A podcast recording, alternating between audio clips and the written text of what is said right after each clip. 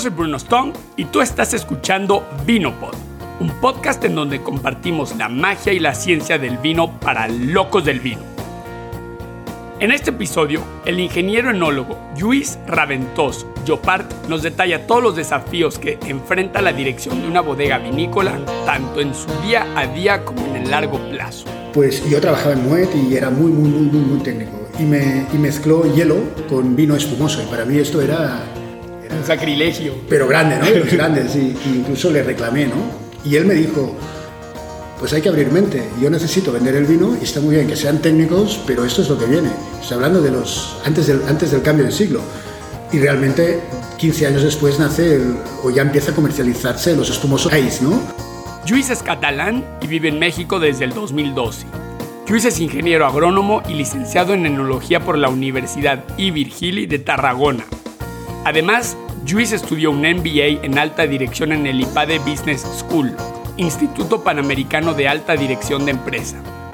Luis trabaja en Preixenet México SADCB desde el 2012 y actualmente funge como director general. Es también miembro del consejo de la EVA, Escuela de Vino. Luis ha sido presidente de la Asociación de Vitivinicultores del Estado de Querétaro, así como director técnico de otras bodegas en Cataluña y profesor de docente de enología y degustación de vino. Quitamos el estudio para trasladarnos a la hermosa bodega de Freixenet en el Valle de Bernal, en donde conducimos la entrevista. Hola Luis y bienvenido a Vinopod. Hola, ¿qué tal? ¿Cómo estás? Gracias por, por estar aquí con nosotros. Bien, bien, muchas gracias. Gracias por la, pues, por la oportunidad de tenernos acá. Tiempos muy calmados, ¿no? Sí, tiempos difíciles, Sí. pero es necesario que todos tengamos una responsabilidad pues para hacer o apalear la que se nos viene, ¿no? Que vienen unos días difíciles, visto lo que ha pasado en, pues en el mundo, ¿no? En la situación que estamos. Pero si todos cooperamos, colaboramos, eh, haciendo un acto de solidaridad, seguramente pues esto será, en poco tiempo diremos que ya pasó y ya está. Sí, exacto, exactamente. Y la gran ventaja es que dicen que el virus no sobrevive con el alcohol, ¿no? Entonces, Bueno, bueno, qué, qué mejor que tener una reserva por ahí, ¿no? En estos tiempos de encierro, ¿no? En fin, Luis, cuéntanos cómo y cuándo te picó el bicho del vino.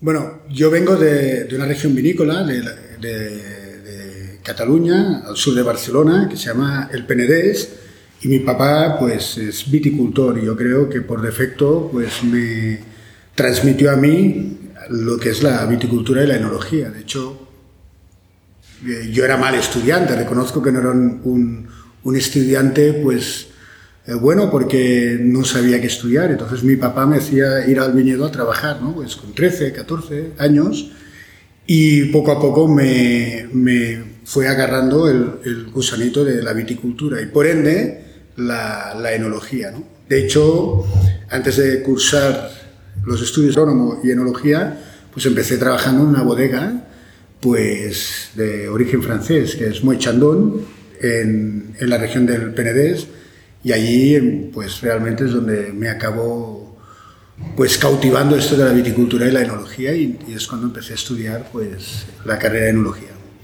Ok, ¿y cómo llegas a México? Bueno, llego a México después de toda mi vida trabajar pues, en, en el sector vitivinícola, desde el viñedo hasta la producción, y después de mi formación, pues seguí, siempre me ha gustado siempre después ir estudiando todo lo relacionado en, en la viticultura y la enología, ¿no? Y cuando el grupo Freixenet me propone en el año 2012, pues venirme a México, de hecho, con mi esposa ya teníamos planeado irnos fuera de Europa a vinificar. Yo tenía ganas de irme o bien a Australia o, o al hemisferio sur a, a un tiempo para aprender y para seguir pues, el concepto de enología. Y es cuando el grupo Freixenet pues, eh, me invitan a, venir a trabajar aquí a México, a la vinícola Sala Vive, a llevar la, la dirección técnica de, de la vinícola, ¿no? de Finca Sala Vive. Y después de, evidentemente, un proceso de selección, pues al final fuimos escogidos, tanto mi esposa como yo, y nos venimos aquí en el año mediados del 2012. Ok, interesante. ¿Y a qué se dedica tu esposa? Eh, Mary Chey pues también se dedica al sector del vino, pero ya se ha enfocado más a las relaciones públicas. En España también trabajaba en una bodega en el Penedés, eh, hacer las relaciones públicas, es de llevar todo el hospitality, ¿no?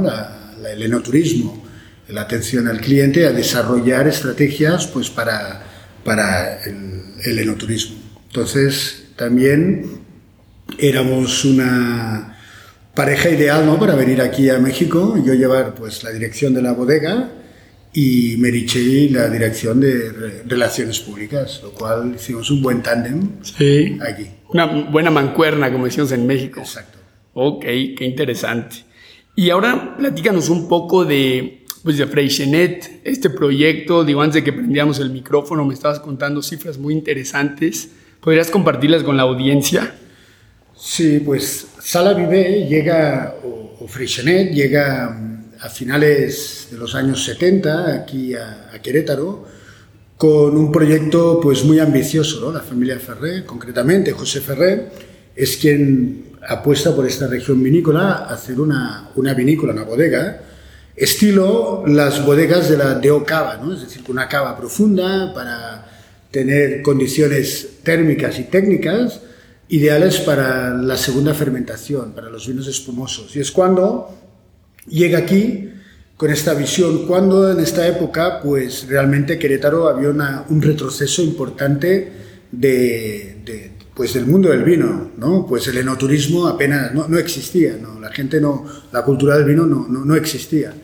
Y venía de un retroceso importante y todas las vinícolas que habían estado pues haciendo vinos y sobre todo destilados brandis, pues cerraron puertas y, es cuando llega Freixenet. Realmente los primeros 10 años, desde los 80 hasta, diría 15 años, hasta mediados de los, de los 90, eh, pues Freixenet lo pasa muy mal. Lo pasa muy mal porque no vendían, no había un proyecto sólido, no había una estrategia sólida ni una dirección. Y es cuando entonces la familia Ferré decide cambiar un poco la estrategia de, de, la inversión o del proyecto, de Sala Vive, y es cuando pues trae una pareja eh, de enólogos, las cuales viven aquí en la, finca y arrancan el proceso del enoturismo.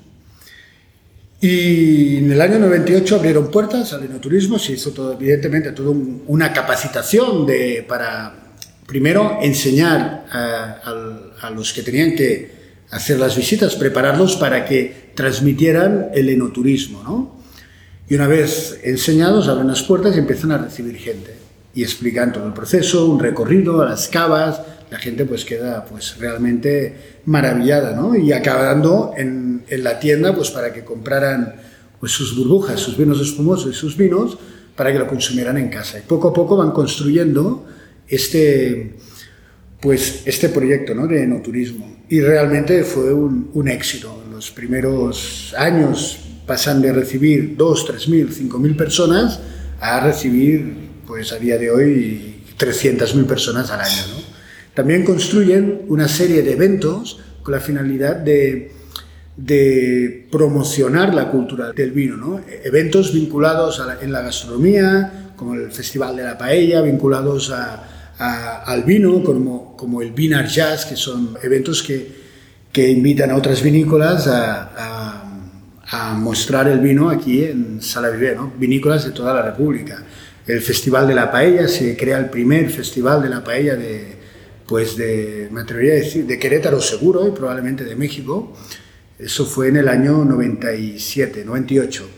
Y poco a poco, con los eventos, con el día a día, pues construyeron el, el, el enoturismo. Y, y nosotros cuando llegamos en el año 2012, pues un poco seguimos las dinámicas que venían haciendo y evidentemente mejorando o intentando mejorar lo mejorable, ¿no? Y lo que funcionaba, pues evidentemente no, no cambiando.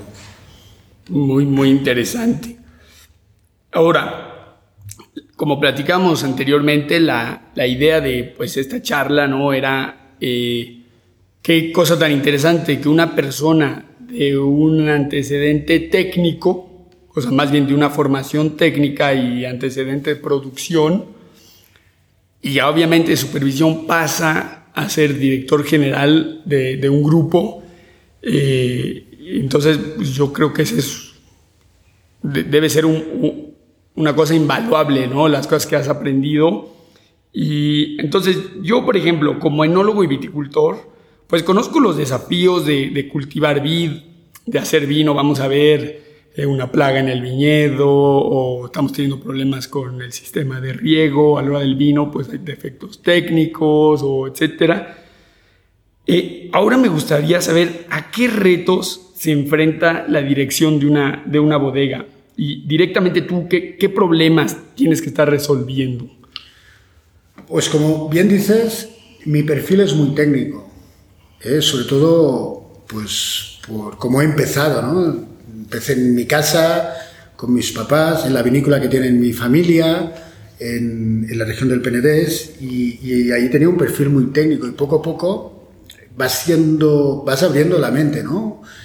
Eh, yo siempre explico, me mm, recuerdo cuando pues tenía veinte y tantos años, cuando un comercial, una persona que se dedicaba a vender vino eh, en otra compañía, en este caso Moet, pues yo trabajaba en Moet y era muy, muy, muy, muy, muy técnico. Y, me, y mezcló hielo con vino espumoso y para mí esto era...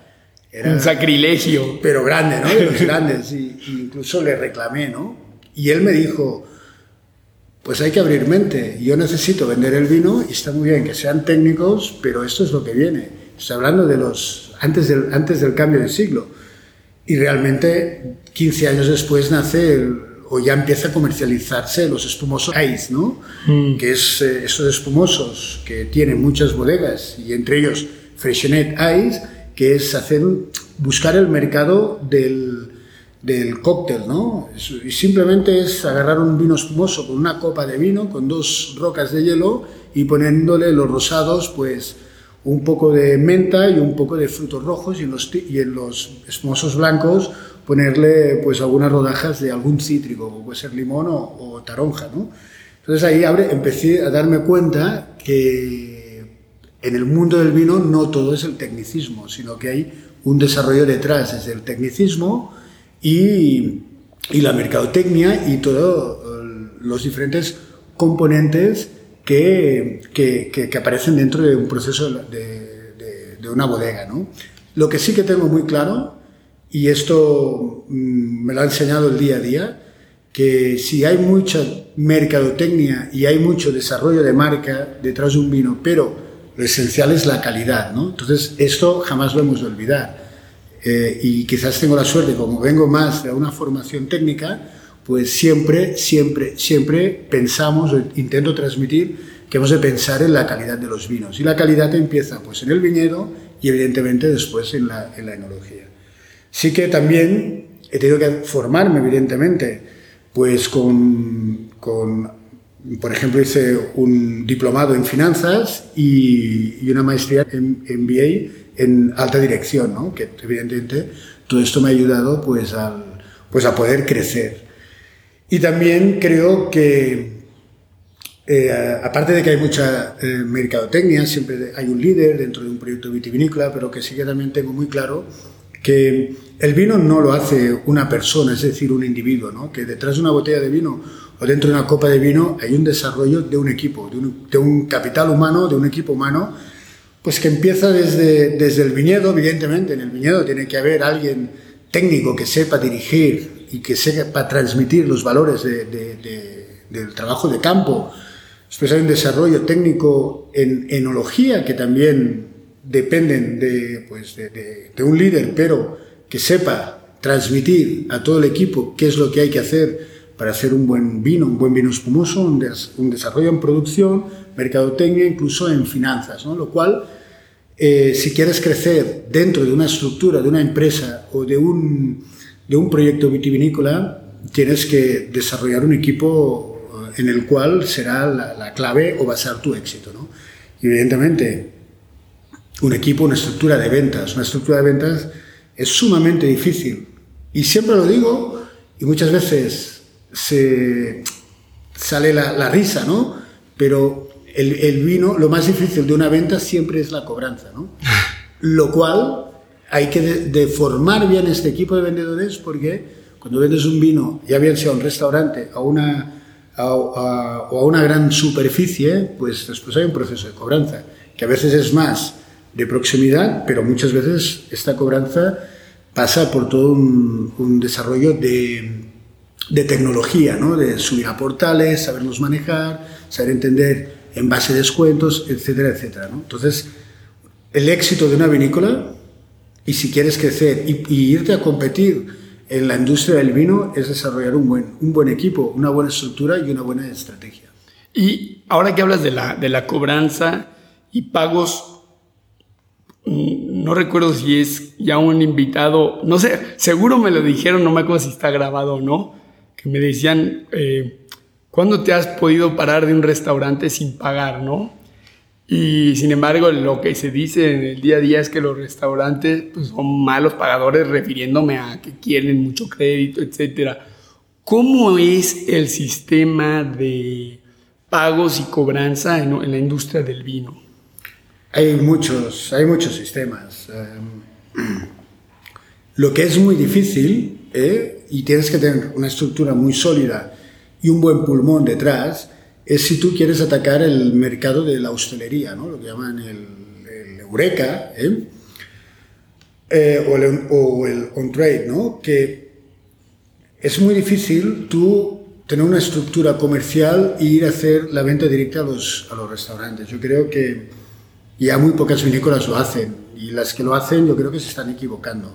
Tienes que buscar un buen distribuidor y darle esta, esta responsabilidad a través de un distribuidor que conozca muy bien el, el on-trade, ¿no? que conozca muy bien saber seleccionar cuáles son los buenos clientes, como todo, cuáles son los grandes restaurantes. Y los grandes restaurantes te pueden pedir y puedes acabar negociando un crédito de 30, 40, incluso 60 días. Pero al final que sea una rotación, ¿no? realmente que cumplan estos plazos y sin ánimos de, de, criticar a nadie, pues a veces esto no es tan fácil. Por eso hay que externalizar esta responsabilidad a un buen distribuidor y tú negociar este, este, esta cobranza mediante también un crédito al distribuidor y evidentemente un buen margen comercial. Porque lo que hemos de tener claro que para que sea negocio tiene que ser negocio para el restaurante, para el distribuidor y evidentemente para la vinícola.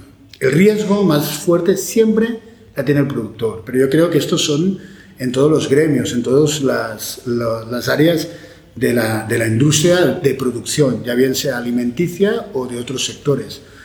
Pero el riesgo siempre va a, causa o va para, para, para el productor, porque es, finalmente es quien está invirtiendo y quien tiene su, su dinero pues atorado, ¿no? Porque desde que nace una botella de vino hasta que se comercializa, o, o, más bien dicho, desde que tienes un kilo de uva hasta que se lleva al mercado, pues pueden pasar fácilmente cuatro años, cinco años. Si hablamos de un gran reserva, si hablamos de, de, procesos de crianza, etc. Y eso quiere decir que estos 15 años, estos 5 años, al productor pues nadie le va a decir, ya me pagarás el cristal o, o los corchos o las barricas en cinco años cuando hayas vendido el vino.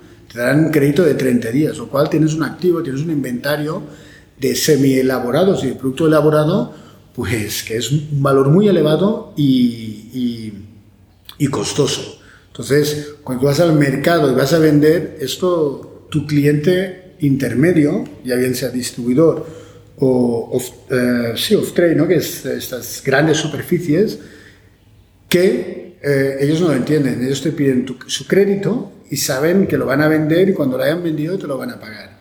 Entonces, la industria del vino, cuando vas a hacer un proyecto vitivinícola, vas a buscar inversores, no es una industria atractiva ¿no? para un inversor.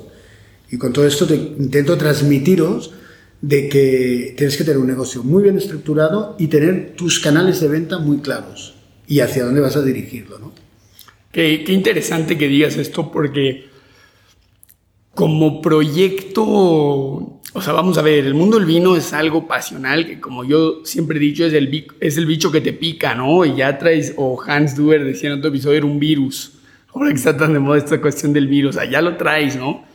Pero creo que está muy interesante esto que dices de aterrizar los pies y decir, mira, eh, pues como negocio, bueno, todo negocio es duro, ¿no? Pero no nada más porque tengas una inmensa pasión, pues la cosa va a jalar. Tú tienes que tener claros tú ahora nos comentas tus canales de venta. Yo te quería decir, ¿qué me dices del recurso humano? De pasar, de dar, vamos a ver, no quiero decir órdenes, que bueno, yo viniendo de un antecedente militar, pues es el nuestro día a día, pero sé que en el lenguaje común la palabra orden asusta un poco, pero...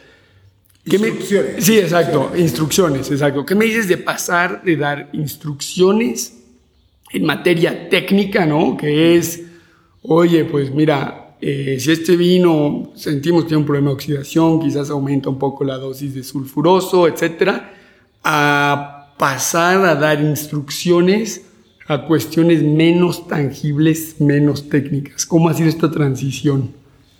Mira, como dices tú, ¿no? Es, es una pasión este del vino.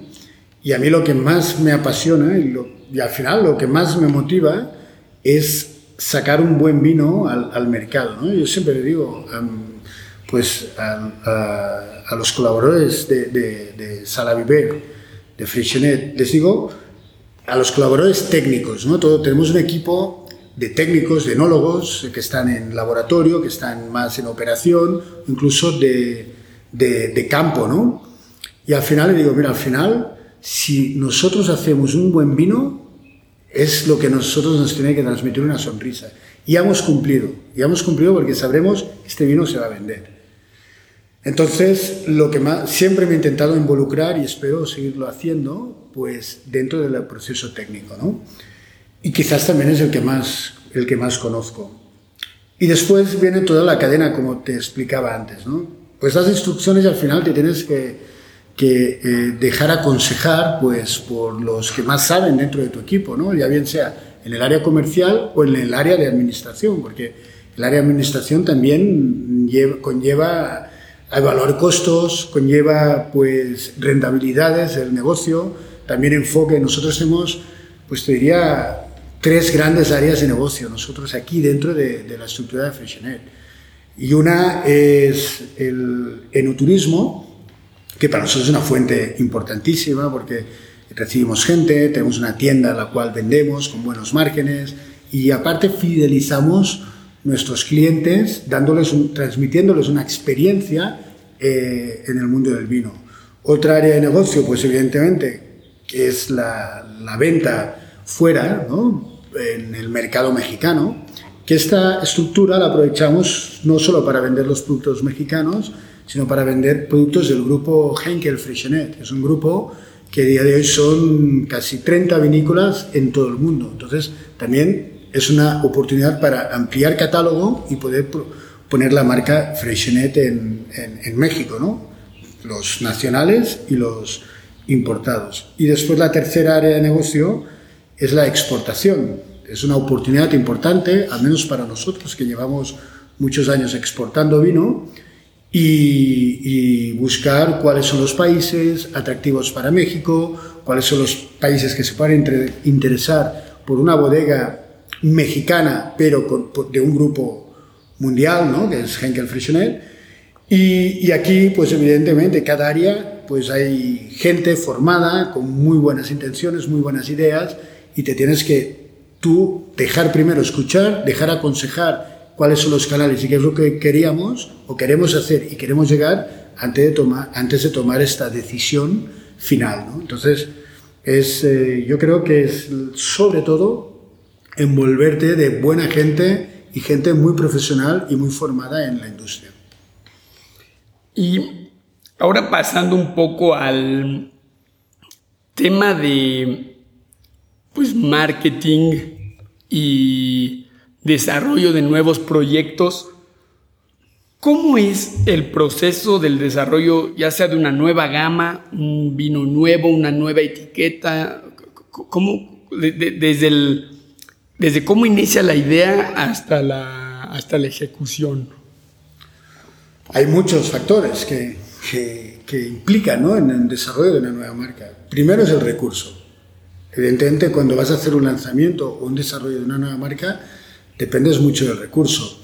Si, por ejemplo, vemos estas grandes eh, destiladoras o, empresas que están enfocadas en el, en el, destilado o las grandes cerveceras del mundo, pues ellos, es, yo creo que el desarrollo del marketing está mucho más profesionalizado que la industria del vino.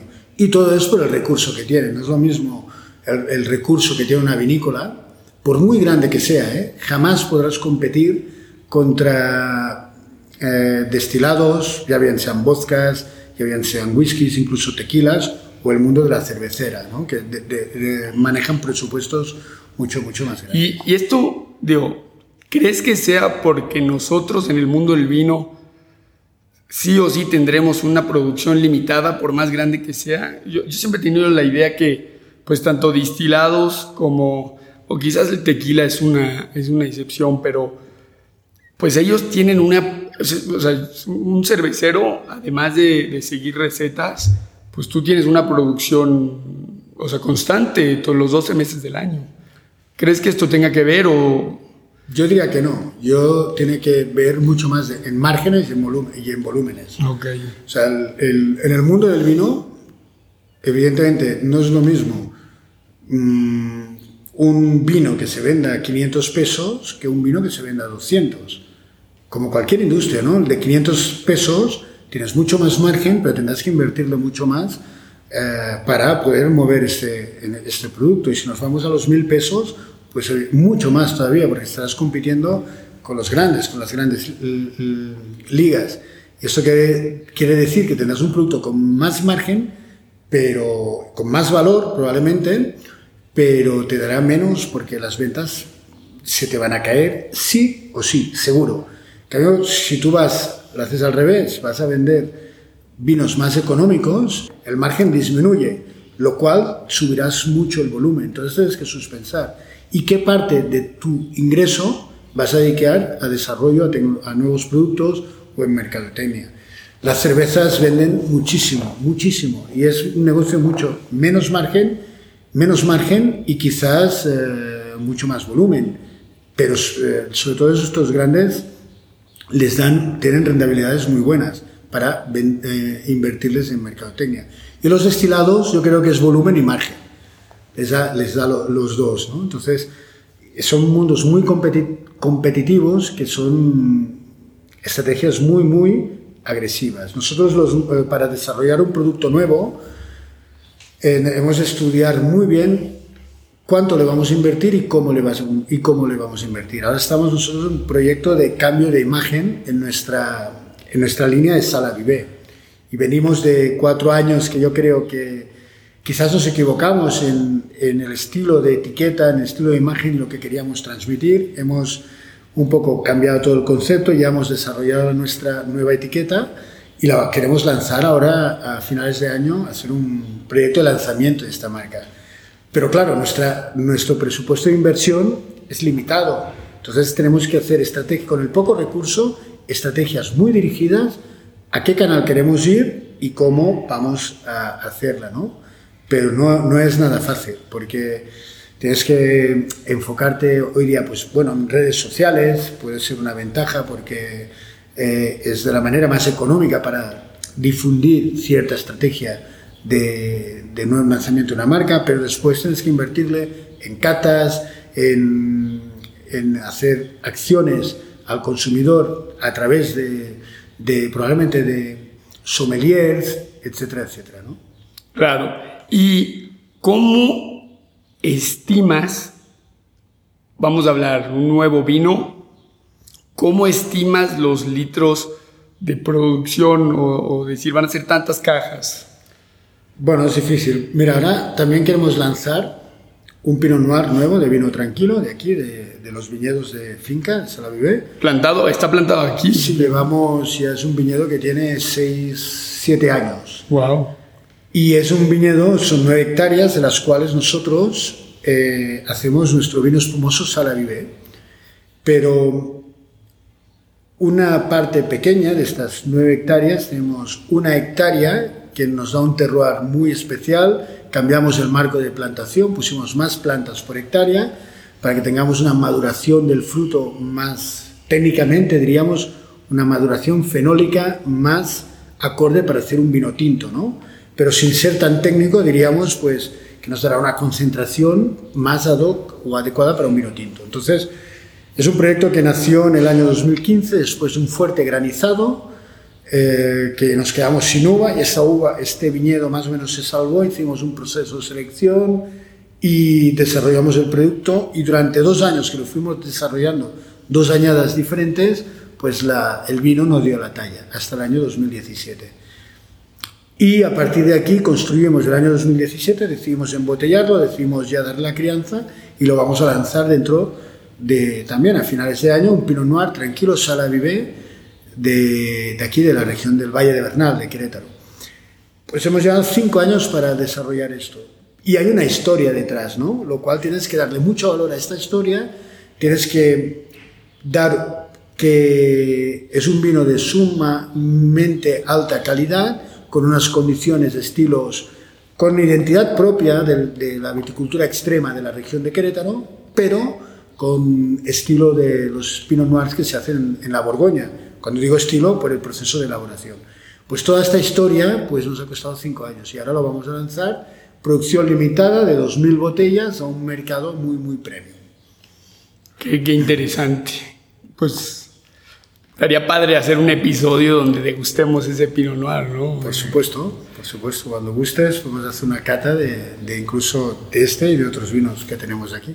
Qué interesante. Y ahora que hablas de, pues un poco del, futuro, ¿qué más proyectos hay tanto para el grupo que diriges y para ti personalmente? O sea, personalmente relacionado con el vino.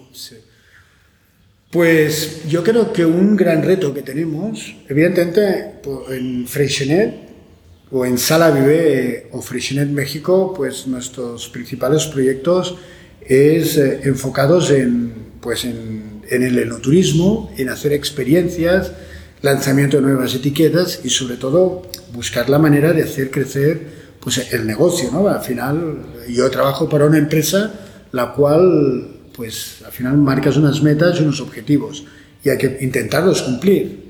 Entonces nosotros eh, a nivel de, Sala Vive estamos en desarrollo de, hacer una, tienda nueva, hacer un proyecto enoturístico nuevo, más, más abierto eh, en una zona de, como de campo, ¿no? Y, y hacer eh, nuevas, eh, nuevos nuevos retos enoturísticos y estamos por lanzar el Club QB, que el Club QB es un proyecto que llevamos también casi un año trabajando, que es el desarrollo de la venta online, ¿no? Venta, llevarte el vino, cualquier vino del grupo Freixenet, llevártelo a casa. Entonces, es un proyecto difícil que hemos trabajado eh, pues duro y creo que el 1 de, de abril es nuestra idea es lanzar Club QB México aquí en, en, México, ¿no? que traerte la botella de vino a casa. Y a nivel personal yo creo que el gran, el gran objetivo es potenciar Querétaro, es potenciar todo lo que se ha venido trabajando los últimos 6 o 8 años en dar una imagen de vinos de calidad aquí en el estado de Querétaro. ¿no? Aprovechar el concepto que ya existe de viticultura extrema, porque realmente tenemos unas condiciones extremas en la región a nivel de clima, ubicación, altitud, etcétera, que nos dan tipicidad única a los vinos de, la región de Querétaro. Y creo que seguir posicionando como región vinícola de vinos espumosos de México. Creo que Querétaro debe de ser las burbujas de México, aprovechando la inercia de Sala Vivé y de, y de y el trabajo de los casi 40 años que lleva Freixenet de aquí desarrollando los espumosos, pues yo creo que todas, absolutamente todas las vinícolas de Querétaro, y si más no las del Valle de Bernal, deben de elaborar un vino espumoso, método de champanoise, porque hay las variedades de uvas perfectas y tenemos el clima ideal para hacer un champanoise, estilo un champán, un cava, aquí en la región y, y con identidad propia. ¿no? Oye, y ahora que hablas de estilos, a mí me gustaría saber nivel variedades. Eh, quizás aquí vamos a brincar ligeramente a parte técnica. Tú hablas de un Pinot Noir plantado en Querétaro, eso pues me hace abrir el ojo, ¿no? Eh, obviamente yo sé que pues, Parellada, Macabeo, etcétera. Digo, de, yo tuve una consultoría en Cataluña, fue en el 2018. Lo que a mí me tocó ver durante la temporada que estuve allá, sentí condiciones similares aquí, ¿no? Eh, mucha resequedad, poca irrigación, bueno, más bien aquí había cero irrigación, pero poca lluvia, etc. ¿Crees que otras variedades tipo un Pinot Meunier o un Chardonnay también se, se darían bien aquí para espumosos? Mira, la Pinot Noir no es la mejor variedad, ¿eh? Es una buena variedad para hacer espumosos, pero es una variedad súper difícil para hacer vinos tranquilos. Sobre todo porque nos falta quizás un periodo de frío para tenga una durmancia, ¿no? La planta. Pero variedades blancas, yo me atrevería a decir que de las grandes variedades blancas de aquí, de, Querétaro, te diría que son Charelo, Macabeu, Chardonnay también es una buena variedad para espumosos, para vinos tranquilos, Viognier también es una buena variedad. Y quizás eh, más difícil, pero también se adapta y hay diferentes vinícolas que la trabajan es la Sauvignon Blanc. La Sauvignon Blanc, el problema que quizás tenemos es que, a veces si no madura bien, tenemos unas notas a pirafina, ¿no? Pero yo me quedaría con Charelo, Macabeo y Chardonnay. Y Viognier quizás. En blancas. ¿eh? Muy bien, pues em, hasta aquí ahora sí que te termina mi interrogatorio, ¿no? Quisiera que nos dijeras, Luis, ¿cómo te puede contactar la audiencia? ¿Y cómo la audiencia puede contactar a Sala Vive? Pues con nuestras redes sociales, ¿no? Soy bastante malo para esto, pero te diría que es arroba nos encuentran en, en, Facebook y nos encuentran también en, en, Instagram, ¿no? También por nuestra página web, que es freixenetmexico.com.mx y con mi Instagram, que es... Eh, eh, arroba Luis Boter. Y por aquí pues verán, pueden seguirnos todo lo que estamos haciendo a nivel de, promociones, a nivel de pues de diferentes experiencias, nuestros eventos y, con arroba Luis Boter pues las catas que yo a veces doy y ciertos mensajes de, siempre enfocados a la viticultura y a la enología ¿no? y al sector vitivinícola. Pues espectacular, yo creo que, pues, por lo menos personalmente, y era lo que te comentaba antes de que echáramos a volar el micrófono, creo que, y tú no me dejarás mentir, en lo que es la formación de ingeniería en enología y viticultura, incluso formaciones más altas, siento que hay muy poca eh, transmisión de la administración de una, de una bodega. Eh, entonces, personalmente yo te agradezco, he aprendido mucho, has aterrizado un poco los pies en la, en la tierra y cómo a veces se nos olvida que hasta el mundo del vino tiene que ser negocio, ¿no? Siempre. Eh, entonces... Siempre, quien no lo ve así, pues se va a equivocar, se va a equivocar, porque al final el vino es, como decía antes, ¿no? Es, es, un, es un negocio que requiere mucha inversión y mucha paciencia y cada quien le gusta cuidar su, su dinero, ¿no? Tienes grandes activos, es un estatus también, podemos verlo así, pero si tú lo haces para solo divertirte, mejor cómprate un yate, vas a Puerto Vallarta y te saldrá más económico y lo disfrutarás más. Hay que verlo como, negocio, hay que verlo como negocio porque la verdad que si no estás condenado a, a, pues a dejarlo y a dejarlo y verás un viñedo que me da mucha pena y mucha lástima a mí, ver viñedos abandonados. Y esto no solo pasa en Querétaro, sino también pasa en cualquier región del mundo, porque si no lo cuidas y no lo visualizas a largo plazo, es, es muy difícil. Yo también aprovecho para que visiten las redes sociales de ABQ, que es la Asociación de Vitivinicultores de Querétaro, donde hay información de todas las vinícolas del Estado. Y, y Eva, que es Escuela del Vino, es contactarlos a nivel de redes sociales. Eh, la verdad, hacen cursos de formación, cursos más técnicos, cursos más enfocados al turismo, enfocados a, sommeliers. Y es, un, es una escuela de vinos muy profesional y muy enfocada a cautivar la industria o, a las personas que empiezan a, poner un pie dentro de la industria del vino. Muy bien, pues ya está. Pues muchas, muchas gracias, Gigi. Esperemos que pues, no sea la última vez que te tenemos en Vinopod, ¿no? Ahí estaremos y muchas gracias a ustedes. Si te gustó Vinopod y quieres apoyar, esto lo puedes hacer de dos formas.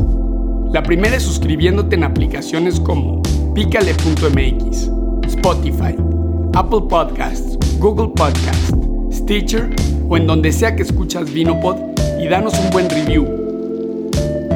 La segunda es apoyando en Patreon. Nos encuentras en patreon.com diagonal Vinopod. Si quieres saber más acerca de Vinopod y de mí, ve al sitio brunostump.com. En el próximo episodio les comparto una clase que di recientemente sobre la multiplicación de la vida. No te lo pierdas. Me despido con esta frase de Lord Byron. El vino consuela a los tristes, rejuvenece a los viejos, inspira a los jóvenes y alivia a los deprimidos del peso de sus preocupaciones. Gracias y nos vemos en el próximo episodio.